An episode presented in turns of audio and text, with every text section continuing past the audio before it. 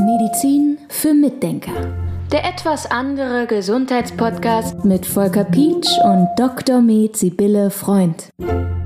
Heute müssen wir mal wieder mit der Corona-Zeit starten. Das Thema gibt's vielleicht auf den ersten Moment nicht her, aber mich hat eine Schlagzeile während der Corona-Zeit wirklich umgehauen, weil sie so völlig außerhalb meiner Lebensrealität ist, nämlich, dass auf einmal Sonnenblumenöl ausverkauft war. Das war unglaublich, unglaublich. Ich habe auch gedacht, was ist denn da los? Wieso kauft ihr denn alle Sonnenblumenöl? Das ist Motorenöl quasi, ja, und sonst nix. Zum Einordnen, ich weiß natürlich, wenn ich unterwegs bin, dass mir Sonnenblumenöl in der Gastronomie ganz oft begegnet, weil es ist ein gutes, zum Frittieren geeignetes Fett, aber es ist nur gut für den Zweck und gar nicht so gut für den Körper. Ja, das ist sehr gut gesagt und das ist wahrscheinlich finanziell sinnvoll, weil du brauchst ja zum Frittieren große Mengen und Sonnenblumenöl ist halt recht billig. Aber es ist keineswegs als Frittierfett geeignet. Es ist auch eigentlich nicht zum Verzehr geeignet. Also Sonnenblumenöl ist Quatsch. Und das hängt damit zusammen, dass Sonnenblumenöl hauptsächlich Omega-6-Fettsäuren beinhaltet.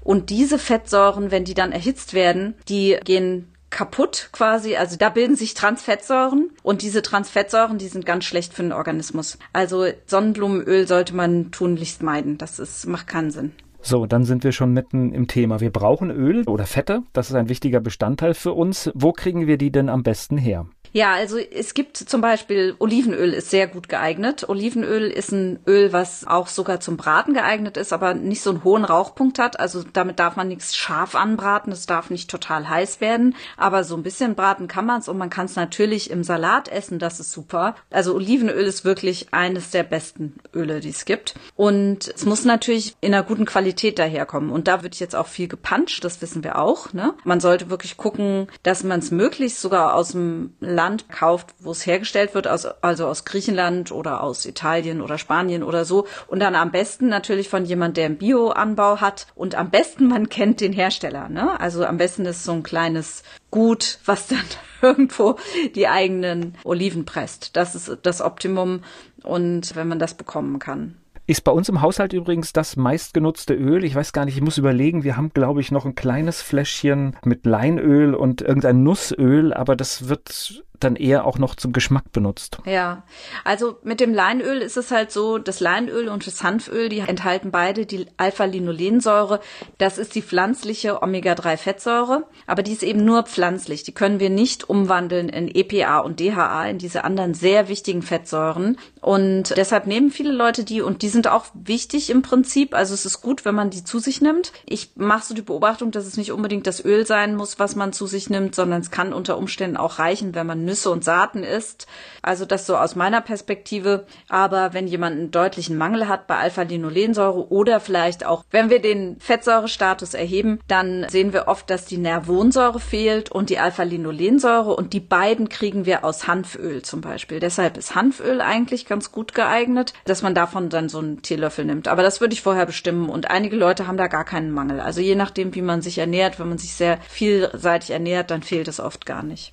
So, jetzt habe ich ja Öle und Fette gesagt und das auch ganz bewusst, denn die pflanzlichen Öle sind auf der einen Seite, aber natürlich viele ernähren sich auch mit tierischen Produkten und das spielt ja auch eine Rolle. Ja, also es gibt, man sagt, diese tierischen Fette, dass die schon sehr wichtig für uns sind. Da gibt's aber unterschiedliche Meinungen zu. Also zum Beispiel das Butterreinfett, das Ghee sozusagen, also gekochte Butter, geklärte Butter, wo man die Butter kocht und dann bildet sich, bilden sich Eiweiße, die fallen aus. Das heißt, die kann man nachher abseien und während man die Butter kocht, steigt Dampf auf. Das zeigt also, dass das Wasser frei wird. Also da kocht man das Wasser raus und die Eiweiße raus und dann hat man das Butterreinfett. Das zum Beispiel ist zum Braten hervorragend, weil es eben auch Butyrate enthält. Butyrate sind Buttersäuren und die schützen den Darm. Die sind sehr gesund für den Darm, schützen vor Krebs. Natürlich auch nicht nie 100 Prozent, aber tragen dazu bei und sind super gut für den Darm. Sind sehr gesund und liefern auch ganz kurzkettige, diese Butyrate sind kurzkettige Fettsäuren, die sehr schöne Energielieferanten sind. Ich möchte noch mal was zu dem Sonnenblumenöl sagen. Da kann man ja jetzt sagen, man erhitzt es nicht und isst es nur im Salat.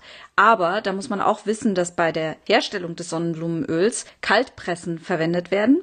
Wenn das Sonnenblumenöl kalt gepresst wird, hört sich das an, als würde es nicht erhitzen. Aber diese Kaltpressen machen das Sonnenblumenöl allein schon durch den Druck so heiß, dass es häufig über 100 Grad heiß wird. Und dann haben wir wieder das Problem von diesen Transfettsäuren. Und es gibt tatsächlich Kaltpressen, also wenn man unbedingt Sonnenblumenöl haben will, dann sollte man das bestellen in einer Ölmühle, die Kaltpressen haben, die gekühlt werden. Und nur dann kommt das Sonnenblumenöl da eigentlich einigermaßen gut raus. Aber es ist grundsätzlich trotzdem für uns gar nicht gesund. Dann haben wir ja auch noch das Rapsöl. Das wird ja auch noch sehr gerne verwendet.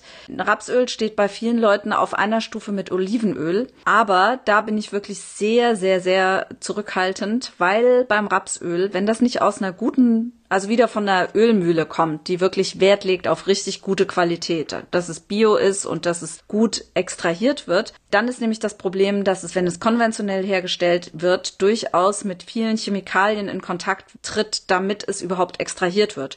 Und wenn es dann auch nicht bio angebaut ist, dann ist halt das Problem, dass in den Ölen sehr viele Herbizide, Pestizide, Fungizide sich ansammeln können, die wir in unseren Organismus aufnehmen und die wir dann auch nicht so leicht ausscheiden können, weil alle fettgebundenen Gifte sind schwer auszuscheiden. Und das ist so ein bisschen das Problem, was ich beim Rapsöl sehe. Also da braucht man wirklich eine Bio-Ölmühle, wo die sich richtig darauf spezialisiert haben, das richtig gut rauszuholen aus dem Raps. Ansonsten bin ich mit Rapsöl sehr vorsichtig. Und ein Öl können wir vielleicht am Schluss nochmal ganz kurz behandeln. Das sehe ich, dass es immer häufiger irgendwo auftaucht. Das ist nämlich Kokosöl. Kokosöl ist so eine Sache. Also einerseits finde ich Kokosöl hervorragend, weil es hat einen hohen Rauchpunkt. Du kannst richtig heiß anbraten da drin. Und dann hat es auch diese kurzkettigen Fettsäuren, die sehr schnell Energie geben können. Du kannst dir also morgens einen Kaffee machen und machst dir einen Löffel Butter rein und einen Löffel Kokosöl. Dann hast du so einen richtigen Powerdrink ja, weil diese Fette sehr schnell auf, also die Buttersäure und auch diese kurzkettigen Fettsäuren aus dem Kokosöl werden sehr schnell aufgenommen